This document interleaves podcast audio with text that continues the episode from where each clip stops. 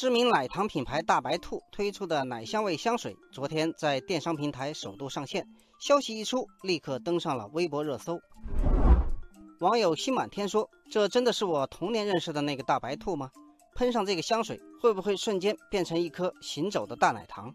网友摇滚青年说：“除了香水，大白兔这次还推出了护手霜、沐浴露、车载香薰等，价格都很友好。护手霜是三十块。”沐浴露六十五块，香水则是一百四十五元十五毫升。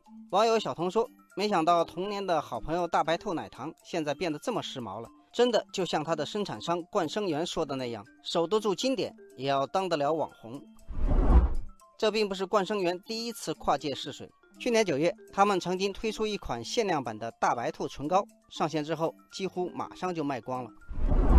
网友柠檬树说：“现在玩跨界的老字号企业远不止大白兔一家，比如泸州老窖推出了香水，六神花露水推出了鸡尾酒，周黑鸭推出了辣味唇膏，农夫山泉也卖过面膜。”网友四宝说：“从商业和市场的角度上说，跨界后的企业产品销量和品牌价值都有可能得到提高，老字号也多了一条网红的变现之路。”网友静观新兰说：“老字号跨界多元化是想跟年轻人互动，获取更多的新生代消费者。不过目前还很难判断哪一个品牌的跨界是成功的，大家都在试水。”网友沈思涵说：“品牌的打造本就不容易，尤其是老字号。这些年来，有不少之前耳熟能详的老字号逐渐消失在大家的视野里。真心希望有更多的老字号能像大白兔一样，重新焕发出新的活力。”网友秋韵夜雨说。